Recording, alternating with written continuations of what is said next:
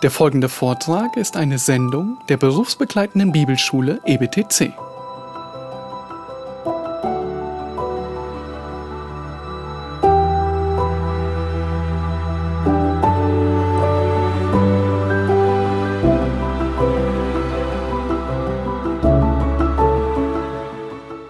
Ein konstruktiver Appell und wegweisende Impulse an Gemeinden, sich, liebe Gemeindehirten, sich liebevoll um das Wohl von Menschen mit Behinderung zu kümmern, damit Gott geehrt wird.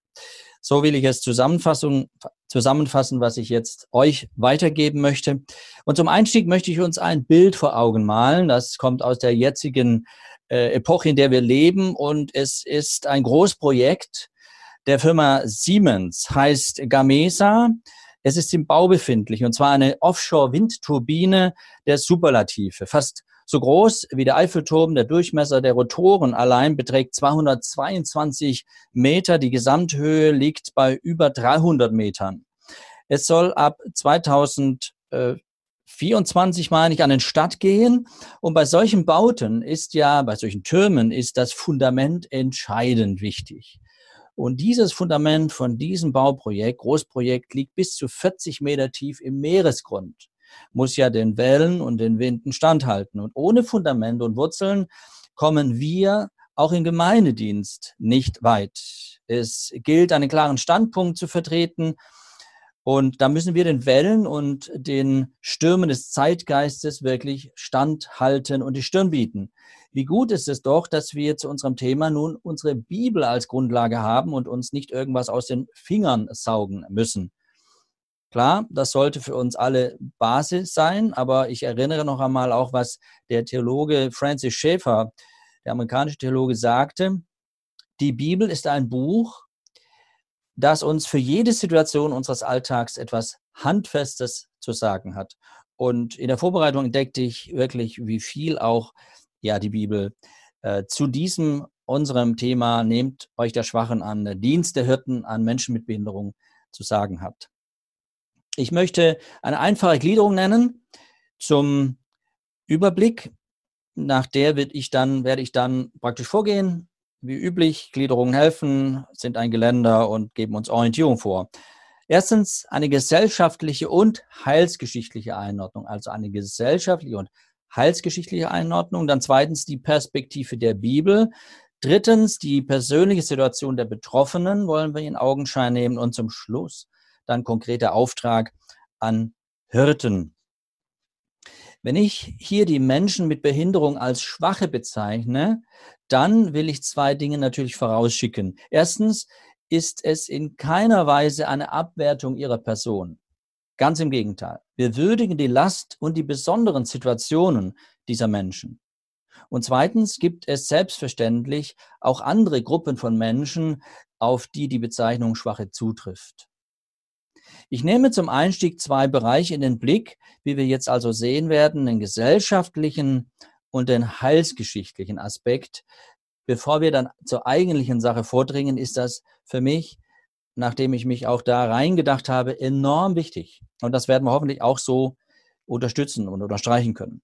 Nun, alle Christen, aber vor allem Gemeindehirten, brauchen ein gutes Fundament und starke Wurzeln, um ihren Dienst praktisch zu tun. Und dies gilt für den gesamten Hirtendienst in der örtlichen Gemeinde natürlich. Standhaftigkeit ist gerade in ethischen Fragen, aber jetzt in der Zeit heute besonders wichtig, in der gesellschaftlichen Herausforderung.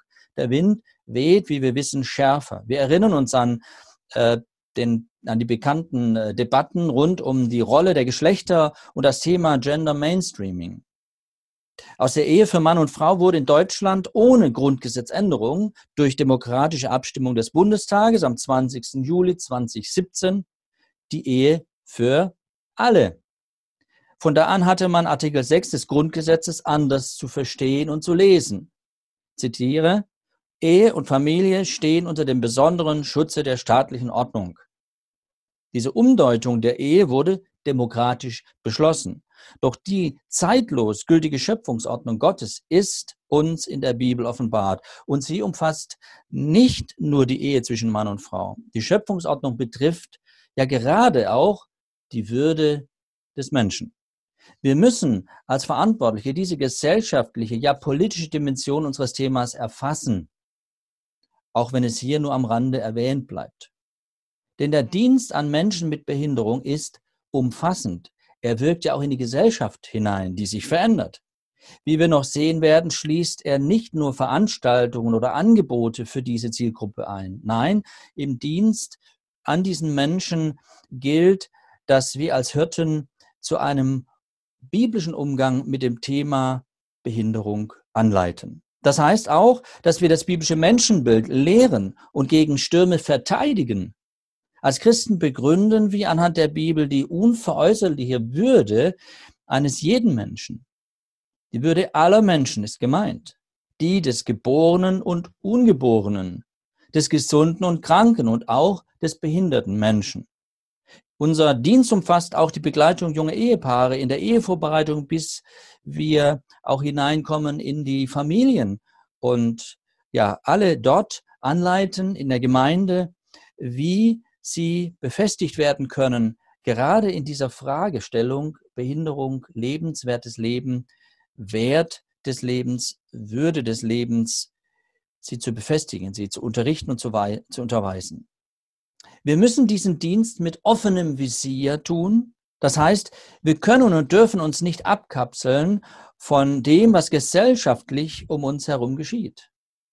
Denn der Wind wird rauer und kälter.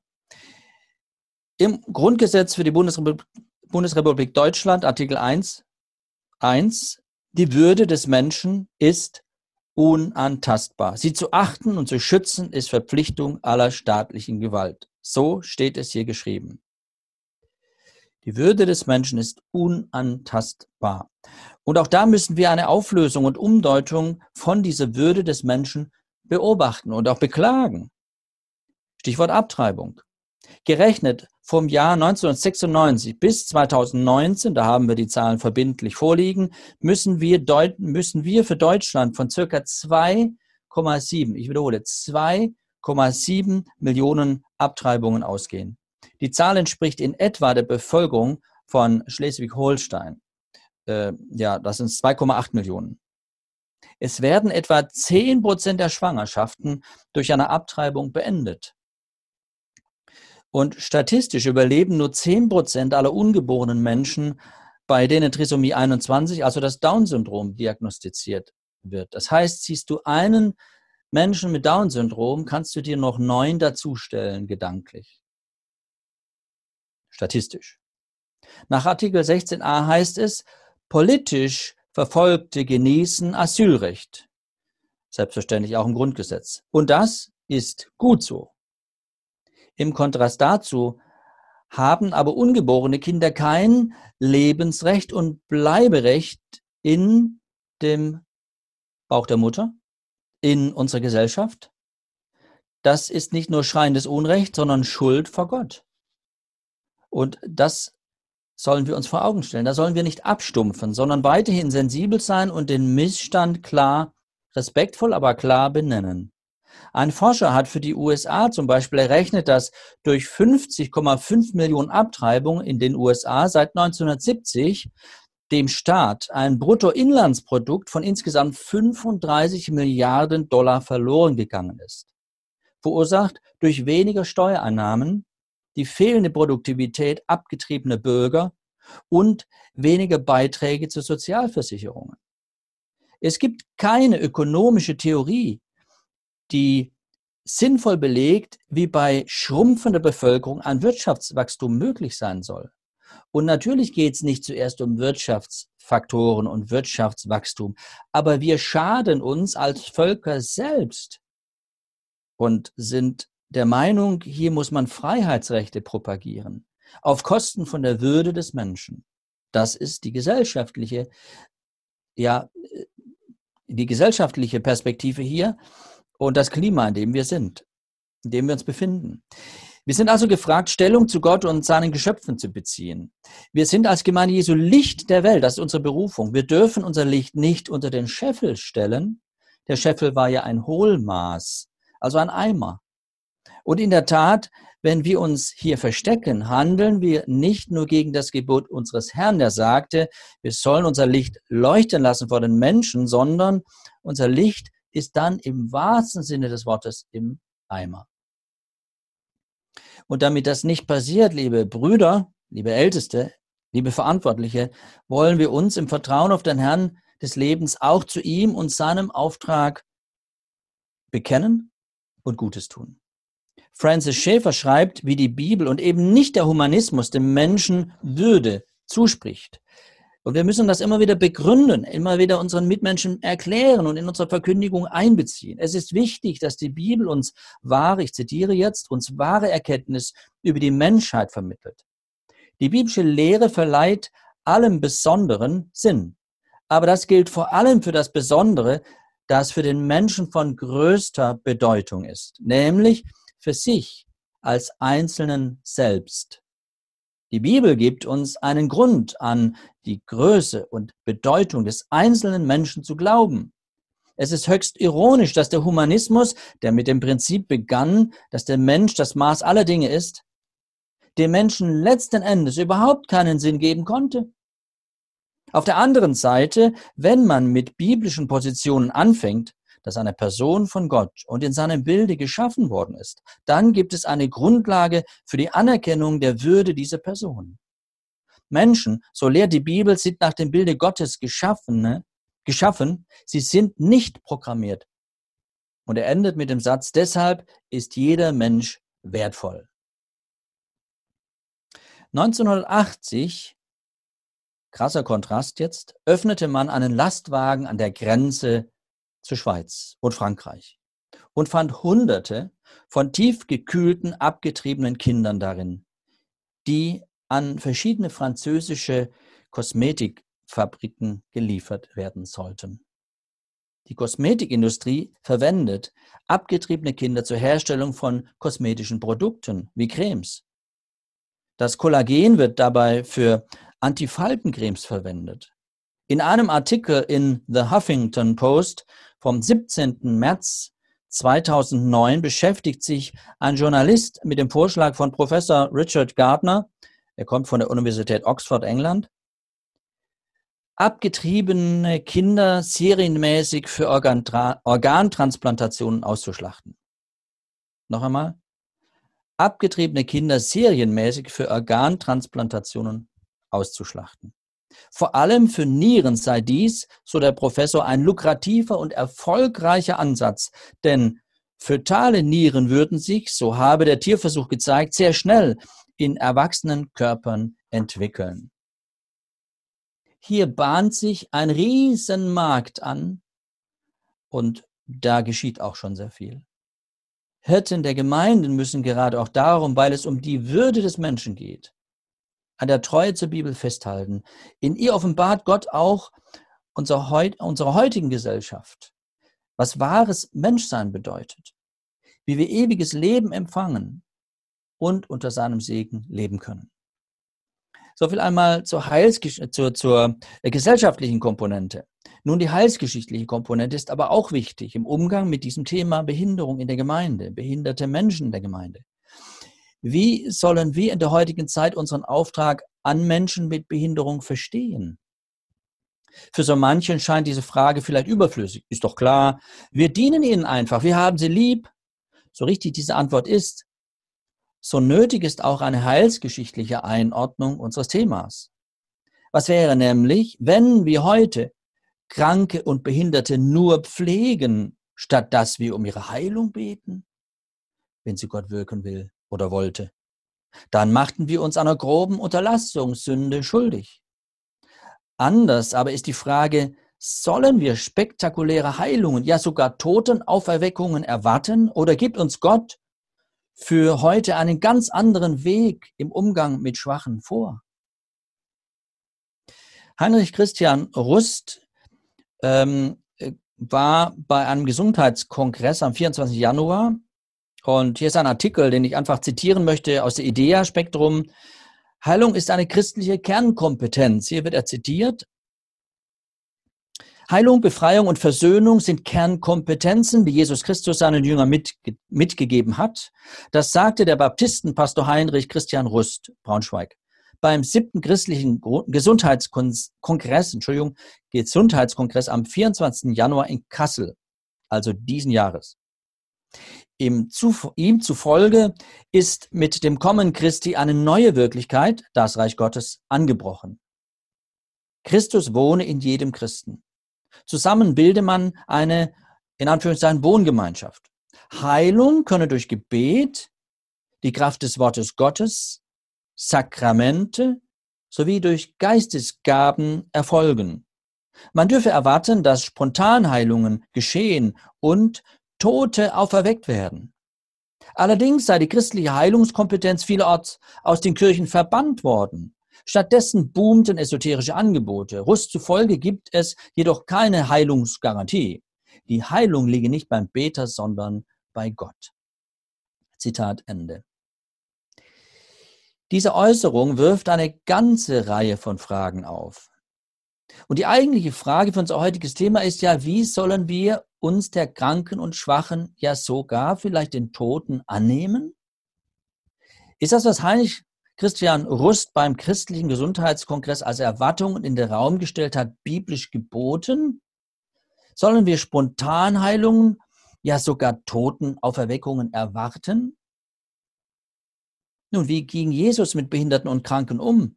Wir betrachten kurz die besondere zeitgeschichtliche Phase des Dienstes Jesu, unseres Herrn. Seine wahre Identität sollte sich auch durch seine Heilungswunder an den Behinderten und Kranken offenbaren. Er konnte als Messias, als Messias das Gekrümmte begradigen, die Blinden sehend und Lahme gehend machen. Er weckte Tote auf. Heutzutage geht es vorrangig darum, dass die Gemeinde Jesu unter ihm als Herrn und Haupt ihre Identität als Leib Jesu verwirklicht. Dabei geht es um Christus ähnliche Liebe, um das Tragen der Schwachen, Kranken und Behinderten. Diese Liebe soll dulden und ertragen, was Jesus auferlegt. Wichtig ist, dass Genesung und Heilung nicht ganz ausgeschlossen sein darf. Wir dürfen beten und sollen zu Ärzten gehen. Aber anders als in der Zeit Jesu und zur Zeit Jesu und der Apostel haben wir Christen heute kein Mandat mehr zur Heilung durch Zeichen und Wunder. Wenn dies anders gelehrt wird, so nährt dieses Heilungsverständnis Erwartungen, es weckt Hoffnungen, die in der heutigen Zeit nicht erfüllt werden. Es führt zu mehr Frust und raubt die Freude in der Nachfolge. Durch die Erwartung, Gott würde heute durch sogenannte Heiler mit einer Heilungsgabe heilen, wie es damals Jesus und die Apostel taten, verführt man die Schwachen. Und man belastet sie mit Erwartungen, die zu Enttäuschungen führen werden. Tragisch ist das, denn so wird Seelsorge und Trost nötig, die eigentlich unnötig wären, weil die Erwartungen auf eine ungesunden, unbiblischen Lehre und Praxis beruhen. Es leuchtet ein, dass wir als Gemeindehirten hier vorbereitet sein müssen, auf Fragen und Antworten geben sollten. Es wird heute nirgendwo glaubhaft berichtet, wie genetische Defekte, angeborene Behinderungen oder gar Tote auferweckt werden. In Zeiten von Corona wäre doch die Chance gewaltig, den Menschen mit Heilungen zu dienen. Aber da ist schnell ausgedient. Da werden nur Erwartungen in die Menge der Zuhörer gesprochen, aber eingelöst wird davon gar nichts. Nicht so, wie hoch danach gegriffen wird. Auf welcher Grundlage darf man solche Erwartungen denn nähren? Solche Sätze wirken auf Betroffene wie Hohn. Sie richten unsere Blicke eher weg von der biblischen Hoffnung und dem Ausharren in Christus. Sie sind schädlich und ungesund. Wie geht die Gemeinde Jesu mit Behinderten um? Biblisch betrachtet heilsgeschichtlich eingeordnet? Wie stellt sich Gott die heutige Gemeinde im Umgang mit allen Menschen und besonders ihrer Beziehung zu Behinderten und Kranken vor? Anders als damals war zur Zeit Jesu, äh, als zur Zeit Jesu haben wir nicht Auftrag, Zeichen und Wunder zu tun. Wir sollen seine Zeugen sein. Und durch die Liebe, die wir zueinander haben, als wahre Jünger, leben, dass man sieht, dass wir wirklich Jünger Jesus sind. Ein Schlüsselprinzip im Dienst Jesu war die Beglaubigung seiner Identität als Messias durch Zeichen und Wunder. wobei die Verkündigung der Botschaft stets auch bei Jesus im Zentrum stand und höchste Priorität hatte, weil es final letztlich um die Rettung von Seelen und nicht um die Rettung von Körpern ging. Was hilft es dem Menschen, wenn er die ganze Welt gewönne und nähme doch Schaden an seiner Seele? Ein klassisches Wort, das dazu genau Antwort gibt. Ein Schlüsselprinzip im Dienst der Gemeinde Jesu ist das kraftvolle Zeugnis für Jesus durch praktische Liebe und gegenseitiges geduldiges Tragen von Lasten. Wir beglaubigen unsere Sendung und Echtheit als Jünger, indem wir in Liebe miteinander leben. Daran werden alle erkennen, dass ihr meine Jünger seid, wenn ihr Liebe untereinander habt. Johannes Evangelium Kapitel 13, Vers 35. Also diese praktische Liebe ist ja nun kein Selbstzweck, sondern ein Schlüsselprinzip, denn durch praktische Liebe erweisen wir uns als Botschafter Jesu, als echte Jünger und unterstreichen damit unsere Verkündigung. Sie wird damit nicht vollmächtiger, aber durchaus für die Ohren derer, die uns beobachten, glaubwürdiger. Unser Hauptauftrag ist die Verkündigung und Jüngerschaft wobei wir unsere Bemühungen in der Liebe dabei nicht vernachlässigen wollen. Keinesfalls. Doch das Ziel der Botschaft ist nicht Heilung von Gebrechen, sondern Rettung von Seelen. Wobei mit der Botschaft von der Gnade die Hoffnung auf körperliche Unversehrtheit ja verkündigt wird. Aber wir schauen auf einen neuen Himmel und eine neue Erde, die verheißen sind. Die Kraft des Evangeliums liegt zuerst in seiner Gnade zur Rettung und Rechtfertigung des Sünders. Die Heilung im Sinne der Errettung der Seele steht über der Heilung körperlicher Gebrechen. Jesus Christus ist die Hoffnung in den Gläubigen. Kolosser Kapitel 1, Vers 27. Christus in euch, die Hoffnung der Herrlichkeit. Durch Christus, der unser Fundament, unser Eckstein ist. Und durch seine Gnade können wir Lasten, Krankheiten und Behinderungen tragen und ertragen lernen. Wir können Geduld lernen von ihm. Dies alles soll geschehen, damit Gottes Kraft zur Vollendung und erfahrbar zur Geltung kommt. Ein ungesunder Heilungseifer weckt falsche Erwartungen und er verdrängt die Botschaft von der kraftvollen Gnade, die in der Schwachheit wirkt. Also ein Ja zur Schwachheit ist eine Absage an die vielgeliebte Selbstverwirklichung. Im persönlichen wie im gemeindlichen Leben geht es um die Christusverwirklichung. Christus soll in uns Gestalt gewinnen, heißt es in der Schrift. Und ihn und seine Ehre wollen wir suchen. Um ihn geht es. Wir nähern uns hier der Situation der Betroffenen, aber wollen noch einmal jetzt die biblische Perspektive anschauen nachdem wir hier einleitend gesehen haben, die gesellschaftliche Komponente und die heilsgeschichtliche. Es geht also hier nahtlos über in die Schrift. Zweitens die Perspektive der Bibel. Gottes Liebe gilt allen Menschen. Seine Liebe ist vorurteilsfrei. Wenn ich mir meinen Sohn Daniel, den Zweitgeborenen, anschaue, der ja nun an Down-Syndrom erkrankt ist oder behindert ist mit Down-Syndrom, dann ist es sehr interessant, wie er Menschen begegnet. Da gibt es ganz prekäre Momente manchmal. Ich erinnere mich an eine Begegnung in Gummersbach in der Hauptverkaufsstraße äh, dort im Zentrum. Da spricht er eines Abends, war schon dämmerig, so richtig schwere, harte Jungs an. Also die sahen für mich aus wie so Rocker. Und die waren auch erstmal ziemlich ab, ablehnend und fanden das gar nicht so interessant, was der Daniel da wollte. Er wollte einfach nur Komplimente austeilen, nämlich er fand deren, deren Frisur so cool. Die hatten so Kurzhaarfrisuren. Aber in diesem Moment, äh, da ist man dann in Anspannung, weil man weiß nicht, ob die einem gleich eine überbraten wollen oder so. Also den Eindruck hatte man dann. Und einer war so sehr freundlich und hat das verstanden, was der Daniel wollte. Also er wollte Komplimente weitergeben. Und dann haben wir ein bisschen geredet miteinander äh, da erlebt man kuriose Begegnungen, kuriose Dinge. Aber was wir bei unserem Daniel beobachten, ist eine Eigenschaft Gottes. Er begegnet Menschen vorurteilsfrei. Er herzt alle Menschen, ob die Arme haben oder nicht, das stört ihn gar nicht groß. Das ist erstaunlich. Die Bibel gibt uns einen glasklaren Blick auf Gottes Sicht über behinderte Menschen.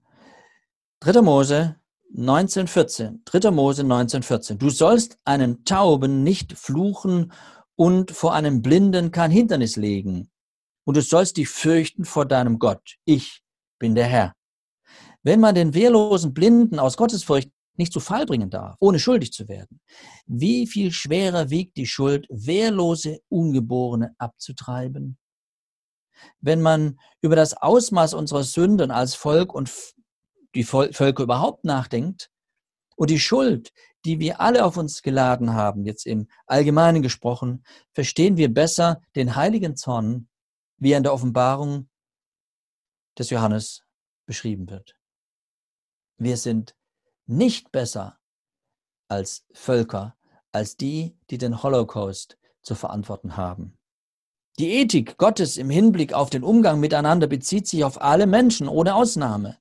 Wie die menschliche humanistische Nächstenliebe auf, wo die menschliche humanistische Nächstenliebe aufhört, da macht die christliche Nächstenliebe erst weiter. Sie lebt von Christus, der Hoffnung in uns. In Johannes Kapitel 7 Johannes Kapitel 7, Vers 21 bis 23, da lesen wir, ein Werk habe ich getan, so sagt es Jesus, und ihr alle wundert euch deswegen. Mose gab durch die Beschneidung, ähm, deswegen, Mose gab euch die Beschneidung, Entschuldigung, nicht, dass sie von Mose sei, sondern von den Vätern. Und am Sabbat beschneidet ihr einen Menschen. Wenn ein Mensch die Beschneidung am Sabbat empfängt, damit das Gesetz Moses nicht aufgehoben wird, wieso zürnt ihr mir, dass ich einen ganzen Menschen gesund gemacht habe am Sabbat? Also Jesus heilte am Sabbat, das geht dem voraus. Und das weckte den Zorn der Volksmenge, weil dadurch ihr gesetzlicher Formalismus verletzt wurde. Aber die Heilung eines Menschen wog nichts im Vergleich zur Bewahrung ihres Sabbats, ihres Sabbatgesetzes. Jesus sagt ihnen, dass keiner von den Juden das Gesetz tut. Er entlarvt ihre gesetzliche Scheinheiligkeit, ihren Formalismus und den menschlichen Traditionalismus. Dieser verdrängte nicht nur das Gesetz des Moses, sondern erstickte auch den letzten Funken Barmherzigkeit. Denn man müsste sich doch freuen, wenn Jesus einen heilt. Aber nein, das Gesetz und die Einhaltung des Sabbats nach ihren Regeln der Kunst und Auslegung ist viel wichtiger und heiliger. Sie richteten Jesus nach dem äußeren Anschein, weil sie keinen Begriff von echter Frömmigkeit, Mitleid und Liebe hatten. Nun, es ist natürlich relativ leicht für uns, diese Haltung der Herzen damals aus der Distanz zu analysieren. Aber auch wir stehen ja in der Gefahr in unseren Gemeinden, unsere eigenen Regeln und Traditionen so zu pflegen, dass wir nicht flexibel auf Nöte und besondere Menschen reagieren, wo das wirklich nötig wäre. Das muss gar keine böse Absicht sein. Wir können uns regelrecht durch Trägheit, äh, wir können das regelrecht durch Trägheit verschlafen oder auch aus Bequemlichkeit oder Formalismus einfach als Störung empfinden. Denken wir an Menschen, die zum Beispiel am Tourette-Syndrom, einer meist angeborenen Störung des Nervensystems, leiden. Sie machen sich oft Luft durch Schreie und oft auch durch Schimpfworte. Ich habe einmal mit so einem Glaubensbruder gesprochen, das ist nicht leicht für ihn. Oder Epilepsie, diese äh, Krampfanfälle, die dann manchmal plötzlich auftreten, manchmal unvermittelt. Ja, vieles ist hier heilbar in diesem Bereich der Epilepsie, sodass auch Medikamente Krampfanfälle unterdrücken können. Aber auch da kann es plötzlich passieren. Sind wir darauf vorbereitet? Bleiben wir dann entspannt? Beim Umgang mit solchen und anderen Behinderungen ist religiöser Formalismus pures Gift, ihr Lieben. Das ist störend, das ist ablehnend, das ist wirklich problematisch. Da ist vielmehr zupackende Anteilnahme und tiefes Verständnis gefragt. Es ist interessant, dass wir bei Bodelschwing Name Bodelschwing hängen bleiben, auch wenn es um Bethel geht, diese Einrichtung ursprünglich für Epilepsie, kranke Epileptiker und ja, ein, ein Werk in Bethel, Bielefeld, Bethel, was viele Jahrzehnte, ja lange geprägt wurde von Bodelschwing, Friedrich äh, Bodelschwing dem Älteren und äh, dann auch später von seinem Sohn, den man den Jüngeren oder auch einfach Fritz nennt. Interessant ist aber auch, wenn wir hineinschauen in das Leben von Friedrich von Bodelschwing, dem Älteren und seiner Frau, dann sehen wir auch, dass Gott sie offensichtlich vorbereitet hat für diesen nicht leichten Dienst. Denn vier Kinder starben an Diphtherie und doch wurden ihnen weitere vier Kinder von Gott geschenkt. Und das erinnert ein bisschen an Hiob, nicht wahr? Und von diesem Leid geprägt, prägte er andere. Und als er starb 1910, trat sein Sohn Fritz, der jüngste Sohn, in seine Fußtapfen. Auch als Theologe. Und ja, selbst der Bruder von diesem Fritz war dann auch Mitarbeiter in Bethel. Aber hier war eine Familie auch geprägt von Leid. Da war Mitgefühl da. Und wir selbst tun gut daran, sensibel zu sein für das Leiden anderer Menschen. Und dann macht man auch immer noch Fehler und übersieht Dinge. Und wir müssen auch uns heute fragen, machen wir in dem Bereich die Dinge richtig? Wir haben Verantwortung vor Gott, auch vor unserem Volk, vor unserer Gesellschaft.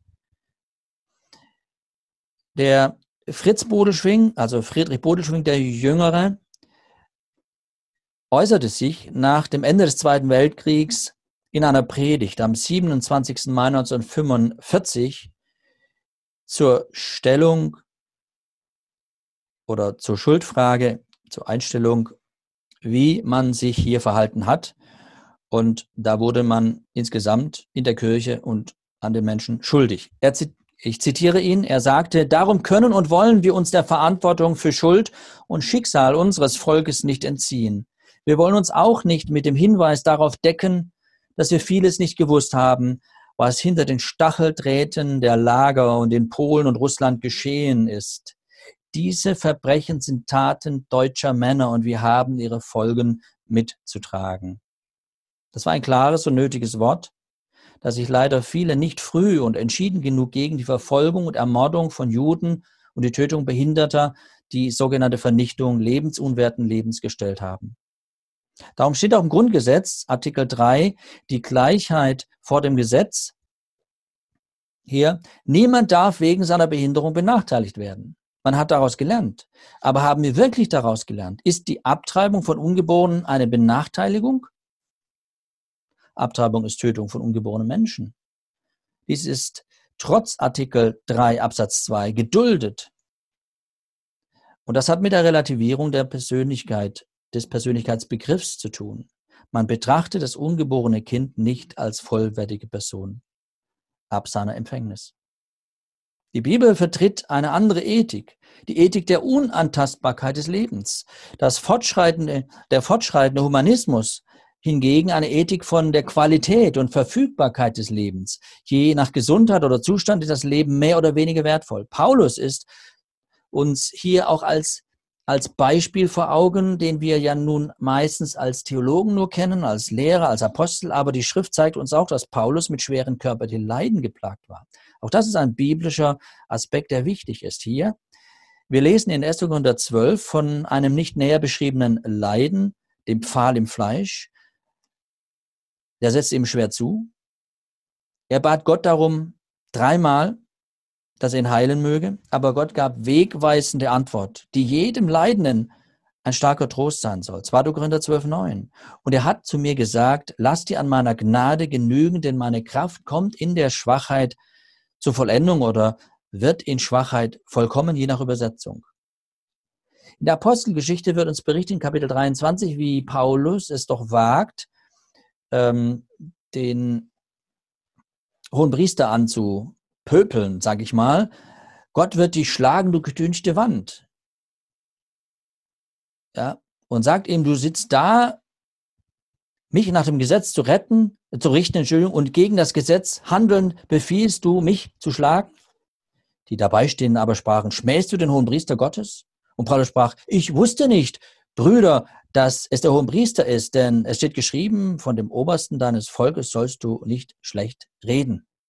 Äh, was ist hier passiert? Also Paulus, hattest du äh, eine, eine, eine Bewusstseinstrübung, Störung? Nun, eigentlich war der hohe Priester doch an seinem Gewand deutlich erkennbar. Aber Paulus hat gewiss nicht gelogen. Also wie erklären wir es uns? Kurz und prägnant. Paulus hat mit sehr großer Wahrscheinlichkeit an einer Sehbeeinträchtigung, wir können auch sagen Sehbehinderung, gelitten. Und dazu passt auch die Aussage aus Galater 4, Vers 15, wo er ihnen den Galatern schreibt, Wo ist nun eure Glückseligkeit? Denn ich bezeuge euch, dass ihr, wenn möglich, eure Augen ausgerissen und mir gegeben hättet. Das bedeutet wohl, dass er wohl doch eine Sehbehinderung hatte. Also in jedem Fall, Paulus war ein Mann der Leiden und Schmerzen. Und er macht uns persönlich Mut. Und wir sollten als Leiter dieses Leben des Paulus auch unter dem Aspekt und nicht nur seine Theologie, sondern seine Bewährung in den Prüfungen gut kennen und es anderen zur Ermutigung weitergeben. Als Jesus gefragt wurde von den Jüngern, ähm, dass sie den blindgeborenen Mann sahen, Rabbi, ja, wer hat gesündigt, so dass dieser blind geboren ist, er oder seine Eltern? Da rückte Jesus ihre Welt zurecht. Er antwortete, weder dieser hat gesündigt noch seine Eltern, sondern ihm sollten die Werke Gottes offenbar werden. Was für eine wunderbare, befreiende Botschaft und Aussage ist das doch. Jesus bringt hier Licht für die Jünger und Wärme für die betroffene Familie. Nur nach der Geburt unseres zweiten Sohnes erfuhren wir nach etwa zehn Tagen, dass er behindert ist. Und jemand sprach mich dann an und sagte zu mir, wie kann das sein, dass du ein behindertes Kind bekommst? Du bist ein Mann, der mit Gott lebt, du predigst Gottes Wort und Gott müsste dich doch segnen. Und dann so ein Kind. Ja, Leiden wirft Fragen auf, aber wir müssen gut darauf achten, dass wir die richtigen Schlüsse daraus ziehen. Die falschen Antworten können das Leid wirklich noch verschlimmern. Jedenfalls müssen die Worte Jesu für den Blindgeborenen und seine Eltern ein starker Trost gewesen sein. Weder dieser hat gesündigt noch seine Eltern, sondern an ihm sollen die Werke Gottes offenbar werden. Und die wurden offenbar. Und heute werden sie sicherlich auf eine andere Weise offenbar. Aber dort, wo wir Leid, Behinderung tragen, mit der Kraft Gottes, wird deutlich, Gott ist am Wirken. Das erlebe ich in meiner eigenen Familie, jetzt auch mit meiner Enkeltochter. Wir beten für sie. Sie hat eine Herz-OP vor sich. Am Montag muss sie in die Klinik. Es wird angeschaut, wie es geht und wir befehlen sie Gott an. Und sie ist immer ganz und gar in Gottes Hand. Und so ist es für jeden Menschen, auch für die Behinderten, gültig. Wir haben die Aufforderung, uns um Schwache zu kümmern in der Schrift.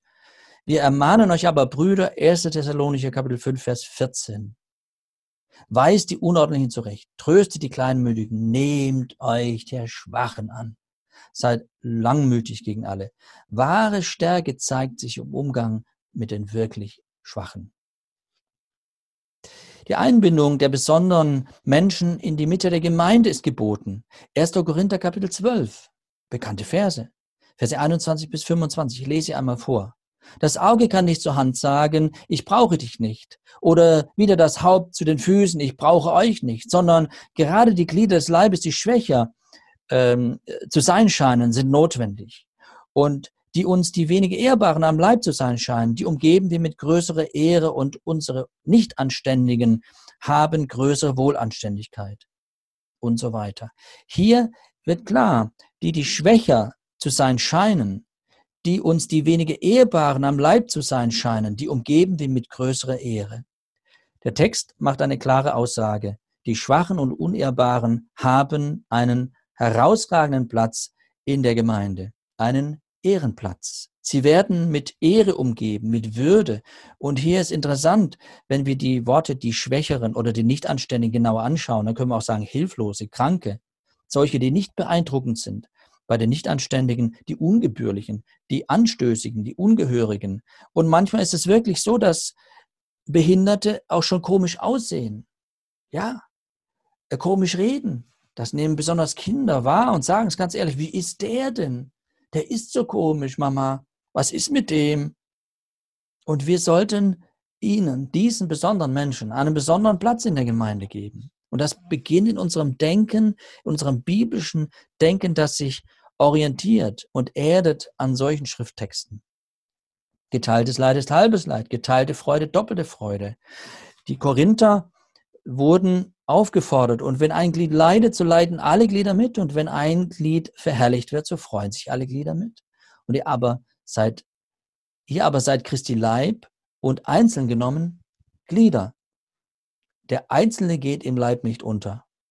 Das ist so gut. Wir kommen zur persönlichen Situation der Betroffenen. Wir können sagen, wenn wir hier die betreffende Person sehen, die Familie, die mit der Nachricht zuerst konfrontiert wird, hier ist eine Behinderung. Das heißt, man muss sagen, es ist nun, wie es ist und es bleibt auch, wie es ist. Um es mit Prediger zu sagen, wenn der Baum fällt, er falle nach Süden oder Norden zu, wohin er fällt, da bleibt er liegen. Prediger 11, Vers 3. Manche Behinderung ist angeboren. Manche tritt in der Schwangerschaft auf, manche bei oder nach der Geburt. Andere werden im späteren Leben schwer krank oder erleiden einen Unfall und sind infolgedessen behindert. In allen diesen Situationen gibt es die ja, Erfahrung des Aufnahmeschocks. Das heißt, man ist wie vom Schlag getroffen. Das führt zu einem ersten Schrecken oder Schock. Man ist zunächst wie gelähmt und gefangen in einem Strudel oder Sog von negativen Gefühlen, Verlustgefühl, Angst und Trauer. Ich nenne das Aufnahmeschock. Man würde gerne aus dem Traum aufwachen, aber das ist nicht möglich, denn alles ist wirklich real. Betroffene müssen sowohl die Information aufnehmen, dann auch zusätzlich das behinderte Kind oder den behinderten Menschen. Und diesen Prozess durchzustehen, das bedeutet viel kraftraubende Arbeit. Es ist komplex. Dazu gehört erstens, ich nehme die Info, die Hiobsbotschaft sozusagen auf. Zweitens, ich nehme mich selbst an, beziehungsweise als Eltern oder Partner nehme ich den Menschen, der behindert ist, so wie es jetzt ist, auf und an. Drittens, ich nehme auch die Reaktionen meines Umfelds mit ihrem Schock oder ihrer ja, Erklärung, ihren Bemühungen, ihren vielen Worten, ihren Bemerkungen auf. Die Aufnahme dieser Eindrücke dauert. Die Seele reagiert geschockt und vielleicht geängstigt, wütend manchmal oder enttäuscht. Alles das an sich heranzulassen und aufzunehmen, ist eine kräftezehrende und bedrückende Reise. Ein schwerer Prozess. Was können wir tun? Anteilnahme bekunden, Hilfe anbieten und nur da, wo sie gewünscht ist. Weine mit den Weinenden. Zeit mitbringen und Zeit gemeinsam mit ihnen verbringen, wenn das gewünscht wird. Oftmals wollen Betroffene auch einfach für eine Zeit allein sein. Wenn uns Leiden treffen, so fühlen wir uns damit nicht wohl. Es ist wie die Reise in ein fernes, ungemütliches Land. Unsere Heimat hätten wir viel lieber im Land ohne Leiden. Das ist der Grund, warum viele Menschen Sehnsucht nach dem Himmel haben. Leiden kommt vom mittelhochdeutschen Lidan und heißt eigentlich in die Fremde ziehen. Das ist sehr interessant. Leiden etwas hat etwas mit Fremdsein zu tun. Elend heißt außer Landes sein, ursprünglich von der Wortbedeutung.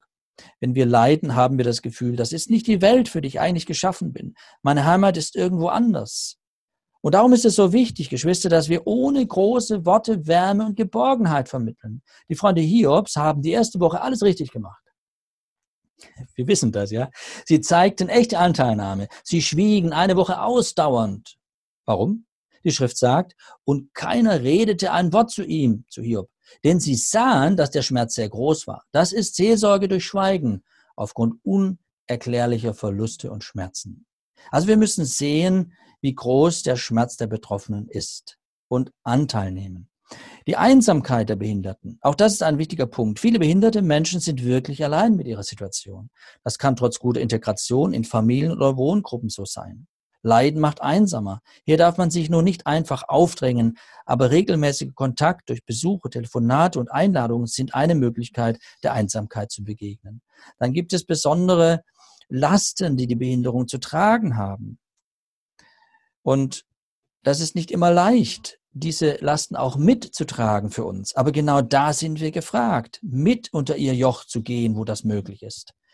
Ich erinnere mich an einen Nachbarsjungen, der ist natürlich jetzt schon erwachsen, der selbst an Autismus leidet. Er hat ein Buch geschrieben und er beschreibt äh, in seinem Buch Autismus und Körpersprache, äh, Dietmar Zöller heißt er, äh, jemand erwartet, dass ich ihm die Hand reiche, ahnt aber nicht, wie lange es dauert, bis ich die Hand hinstrecken kann. Ich strecke dann die Hand hin, wenn niemand mehr da ist. Auf diese Weise habe ich auch schon Personen begrüßt, die ich gar nicht begrüßen wollte. Wie schwierig ist es oder wie schwierig es sein kann, gleichzeitig in verschiedenen Bereichen zu reagieren, das kann sich kein gesunder Mensch ausdenken, so schreibt er. Jemanden anzugucken, schließt für mich aus, im selben Moment meinen Körper gezielt zu bewegen, zum Beispiel jemandem die Hand zu geben. Meine Aufmerksamkeit reicht meist nur für eine Funktion, entweder für das Angucken oder für das gezielte, für die gezielte Bewegung. Wie gut funktioniert doch der gesunde Mensch? Wie kann er auf mehreren Kanälen das Erwartete tun? Ich habe das Gefühl, dass bei mir die einzelnen Kanäle nur nacheinander aktiviert werden können. Es sind schwere Lasten, große Schwierigkeiten, die wir immer wieder auch zu handeln haben.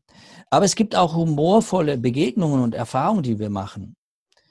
Manchmal im Nachhinein erst. Ich erinnere mich, wie unser Daniel im, im Frühjahr beim Nachbarn eine sogenannte Blütenernte ja, machte. Spontan nahm er die Heckenschere und hat den kleinen, jungen, wunderbar blühenden Kirschbaum gestutzt. Alle Blüten rundum abgeschnitten.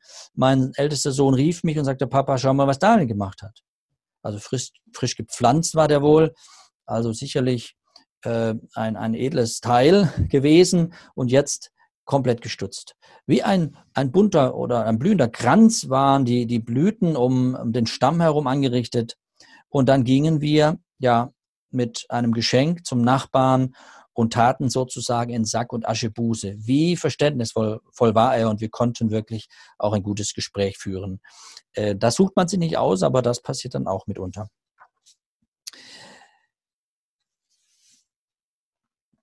Nun abschließend noch einmal einige Aspekte an uns, die wir Verantwortung tragen, an Hirten. Viertens, der Auftrag an Hirten. Die Hirten der Gemeinde sind Aufseher und haben die Pflicht, das Klima in der Gemeinde zu prägen. Das geschieht durch Leben und Lehre, durch Vorbild und Lehre, wie wir auch schon in den Vorträgen in den letzten Tagen vielfach gehört haben. Väter im Glauben vermitteln nicht zuerst eine Nähe zur Lehre oder zur Bibel oder intellektuelles Wissen, sondern eine Vertrautheit mit Gott. Johannes schreibt von den Vätern als denen, die Gott erkannt haben. Erst Johannes Kapitel 2, Vers 14. Ich habe euch geschrieben, ihr Väter, weil ihr den erkannt habt, der von Anfang an ist. Und wie wir wissen, resultiert daraus kein Hochmut und Eigenliebe, sondern Demut und Nächstenliebe. Väter im Glauben haben nicht nur Wissen über Gott, sondern Erfahrungen über die Treue Gottes. Sie stehen und stehen für die Treue Gottes. Er ist immer gut und immer treu. Das ist ein Axiom. Eine Grundregel, die dem Zweifel an Gottes Güte, und die kommen auf, diese Zweifel, den Regel vorschrieb, vorschiebt und Gottes Heiligkeit bewahrt. Wenn Menschen zu uns kommen, sind sie willkommen. Gastfreundschaft ist ein Merkmal christlicher Nächstenliebe. Wir sollen als Gemeinde offene Türen für alle Menschen haben und ohne Frage auch für behinderte Menschen. Sie erfahren in der Gemeinschaft vielfach verborgen oder offen, ja, bei anderen Menschen, bei Ungläubigen doch auch Ablehnung und vielleicht auch mal in unseren Kreisen. Das sollte so nicht sein. Die Gemeinde wird beschrieben als Pfeile und Grundfeste der Wahrheit. Die Gemeinde ist die Bewahrerin der Wahrheit. Für uns ist die Wahrheit Gottes Wort, die unveräußerliche Offenbarung Gottes. Und die Gemeinde ist die Säule und Grundfeste der Wahrheit. Das hat Gott so bestimmt. Und die Wahrheit ist die tragende Säule und das Fundament für die Liebe und Gnade Gottes. Und darum müssen wir die Wahrheit verkünden und verteidigen. Denn die Wahrheit ist der Bezugsrahmen für unsere christlichen Werte. Ohne den Rahmen der Wahrheit fällt die Liebe äh, einfach ins Nichts. Wir sollen die Wahrheit hüten. Halte fest das Bild gesunder Worte die du von mir gehört hast, in Glauben und Liebe in Christus Jesus, die in Glauben und Liebe, die in Christus Jesus sind. 2. Timotheus 1, 13 und 14. Und dann bewahre das schöne, anvertraute Gut durch den Heiligen Geist, der in uns wohnt. Also es tobt ein Kampf um diese Wahrheit in unserer Welt der Lüge. Die Wahrheit macht frei. Und deshalb wird sie bekämpft. Der Teufel will das nicht. Wir sollen fröhliche, warmherzige Zeugen des Heiligen Geistes sein. Gott hat uns aber nicht einen Geist der Furchtsamkeit gegeben, sondern der Kraft und der Liebe und der Besonnenheit. Darum müssen wir uns nicht fürchten. Wir haben einen Geist der Kraft. Aus Goethes Faust stammt der Satz, hier bin ich Mensch, hier darf ich's sein. Ich darf das mal so salopp übertragen auf uns als Gemeinde, denn da wird es wirklich, wenn wir danach handeln und wahrhaftig sind, Wahrheit. Wir dürfen wahrhaft Mensch sein in der Gemeinde Jesu. Das heißt nicht, dass wir so bleiben müssen und sollen, keinesfalls, aber die Annahme, die grundsätzliche Annahme des Menschen als Mensch für sich, an und für sich, als Persönlichkeit, sollte für uns selbstverständlich sein. Bedenken wir, die Wahrheit ist eine Währung, die keine Inflation kennt. Die Gemeinde Jesu ist ihr Währungsraum, in dem das Leben, als alles menschliche Leben, von Zeugung an an Gottes Heiligkeit gemessen wird und mit Wertschätzung in Würde behandelt wird. Wir dagegen wollen uns da auch festhalten daran und, und orientieren und die Wahrheit bewahren im Sinne von Bibeltreue, das Wort lehren und es wirklich weitergeben, wie es Gott uns anvertraut hat. Ich möchte schließen mit zehn konkreten Anregungen zur Arbeit mit Behinderten. Ganz kurz. Achte grundsätzlich auf eine herzliche und warme Atmosphäre der Gastfreundschaft in der Gemeinde. Begrüße und verabschiede die Besucher. Zweitens, suche gezielt Kontakt zu Behinderten und das Gespräch mit ihnen. Gehe mit gutem Vorbild und Beispiel voran. Drittens, halte die Augen offen für die Bedürfnisse von Behinderten und ihren Familien und sorge dafür, dass Hilfe durch Helfer praktisch ankommt. Hier möchte ich einfügen, Behindertenarbeit beginnt nicht mit 30 Behinderten auf einen Schlag. Das ist selten der Fall, sondern da kommt einer, da kommen mehrere und dann findet man Wege. Viertens, lehre biblische Prinzipien im Umgang mit Behinderten, sodass das Denken über diese Menschen und ihren Dienst ja, von Gottes Sichtweise geprägt und biblisch ausgerichtet wird. Fünftens, Sorge für die Anleitung und Schulung von Mitarbeitern in der Behindertenarbeit. Behindertenarbeit wächst mit dem konkreten Bedarf, sei dabei flexibel und wirklich bereit dafür. Sechstens, ermuntere behinderte Geschwister in der Gemeinde zur Mitarbeit entsprechend ihrer Gaben und Möglichkeiten. Siebtens, behandle Behinderte entsprechend der Persönlichkeit, gemäß deren Ziele und Erwartungen. Und nicht so, dass sie den Eindruck gewinnen, sie müssten besonders therapiert oder bemitleidet werden. Achtens, praktiziere den Umgang mit Behinderten nach dem Prinzip aus 1. Korinther 12, 22, sodass die schwächeren Glieder größere Ehre empfangen. Neunt, acht, neuntens, Entschuldigung, achte auf die Familien mit behinderten Kindern oder Angehörigen und frage gezielt nach ihrem Wohlergehen. Solche Familien und Ehen sind oft besonders angefochten. Zehntens, organisiere über die Gemeinde einige Helfer, die betroffenen Familien durch Betreuung entlasten, wo Bedarf ist. In diesem Sinne, lasst uns das himmlische Ziel vor Augen haben. Wir werden am Richterstuhl Lohn empfangen für unsere tätige Liebe und Treue zu Christus und seiner Gemeinde. Unsere Hoffnung ist völlige Heilung und Herrlichkeit im Himmel. Als ich in Amerika war, hatte ich einmal eine Kirche gesehen von außen. Das Glasfenster war schäbig, es war grau. Ich ging hinein und sah wunderbare Bilder, Szenen aus den Evangelien, aus der Bibel. Herrlich. Ein herrliches, lichter, leuchtendes Meer von Farben. So ähnlich ist es, wenn wir die Not, die Behinderung von Menschen, die Menschen selbst im Lichte der Herrlichkeit Gottes betrachten. Damit möchte ich schließen. Dann leuchtet plötzlich die Herrlichkeit Gottes hindurch. Und das sehen wir beim Leben des Apostel Paulus. Die Herrlichkeit Gottes in der Schwachheit. Und dazu möchte ich uns ermutigen, in den kleinen Schritten in den einfachen Begegnungen mit Menschen, gerade mit Behinderten, mutig zu sein, auf Gott zu vertrauen. Er wird uns gebrauchen. Ganz, ganz gewiss. Ich möchte noch mit uns beten und dann wird Anselm den offiziellen Schluss machen. Herr Jesus Christus, danke, dass du alle Menschen liebst und dass wir uns als verantwortlichen Gemeinden unter deinen Segen stellen dürfen, dass wir wirklich ein Herz haben für Menschen, wie du es hast, auch für die besonderen Menschen, die du in unsere Gemeinden schickst. Schenke dazu Gelingen und Segen, dass wir auch standhalten gegen diesen Sturm des Zeitgeistes, dass wir uns in dir verwurzeln und stabil bleiben und im Aufblick auf dich auch dein Wiederkommen erwarten. Amen. Die erste Frage ist ihr eine theologische Frage und hier ist sie. Wenn die Bibel von Gnadengaben der Heilungen spricht, also Mehrzahl, ist es dann richtig, die Gnadengaben der Heilungen eher als eine Gabe für den zu, für den zu sehen, der die Heilung empfängt? Petrus sagte ja, Gold und Silber haben wir nicht. Was ich aber habe, das gebe ich dir. Also das ist ja in Apostelgeschichte 3, Vers 6. Also ein Geschenk, ist es also ein Geschenk Gottes für den Gelähmten, welche quasi durch, durch Petrus dann übermittelt wird? Das ist die Frage. Ja, natürlich ist eine Heilung, die man als Kranke empfindet, empfängt, erfährt, immer auch ein Geschenk. Aber die eigentliche Gabe, die Gabe der Heilungen, ist in der Tat eine Gabe, die besondere Personen hatten. Und äh, da sollten wir in der Definition klar sein, dass eine Ausrüstung, ich glaube zutiefst, dass es eine zeitbedingte Ausrüstung ist, ähm, aber eine Ausrüstung, eine Gnadengabe, die Gott speziell für den Heilungsauftrag an Menschen gegeben hat.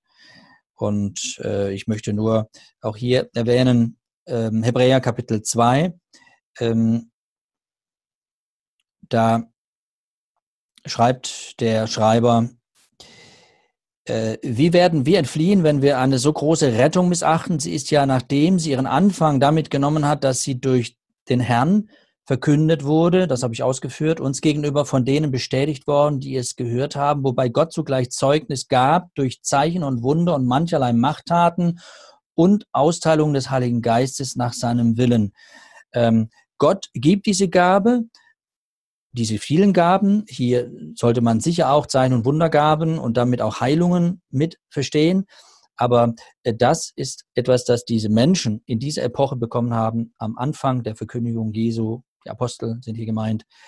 Äh, aber später gab es diese Gabe nicht mehr. Dass Gott heute heilt, steht außer Frage. Aber äh, also ich würde es ganz klar hier als eine Gabe für eine Person so festmachen an der Schrift. Vielen Dank, Eberhard. Die zweite Frage ähm, ist eine deutlich praktischere Frage, hat jetzt nicht in allererster Linie mit Behinderung zu tun, aber es geht in eine ähnliche Richtung. Und hier ist die Frage. Wie kann man Menschen mit Zwangsstörungen begleiten, die permanent unter verklagenden Gedanken leiden und ein überempfindliches Gewissen haben? Wenn jemand die Wahrheit kennt, diese doch nicht wirklich ergreifen kann. Wie kann man solch einer Person helfen, in den Frieden und die Ruhe Gottes zu kommen und darin zu leben?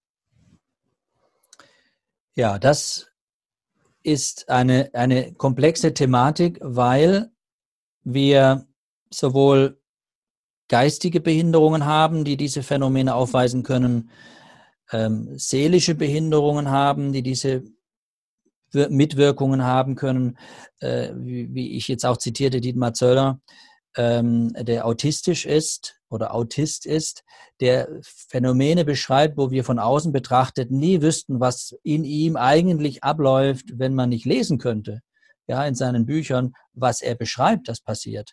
Das heißt, ähm, wir müssen im Einzelfall immer ganz genau anschauen, was fehlt diesem Menschen, was kann er denn artikulieren, was ihm fehlt. Ähm, von daher ist es ganz schwierig, darauf eine, eine wirklich seriöse, hilfreiche Antwort zu geben. Äh, ich kann aber nur raten, sich ganz genau mit der Person zusammenzusetzen, soweit sie sich wirklich artikulieren kann. Manche können ihre Beklemmung, ihre Sorge, ihre Störung gar nicht in Worte fassen.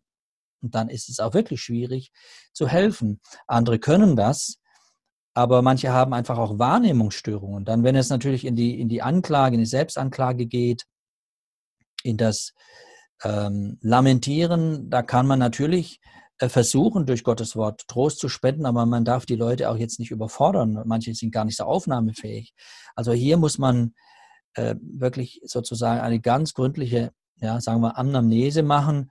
Das heißt, ich muss alle möglichen Aspekte mal aufschreiben, am besten ein Buch anlegen oder eine Datei und alles reinschreiben und das ganz strukturiert angehen und dann natürlich Rat einholen von Fachleuten, die es wirklich auch erklären können, das ein oder andere. Und dann muss man sich Schritt für Schritt hier helfen durchtasten.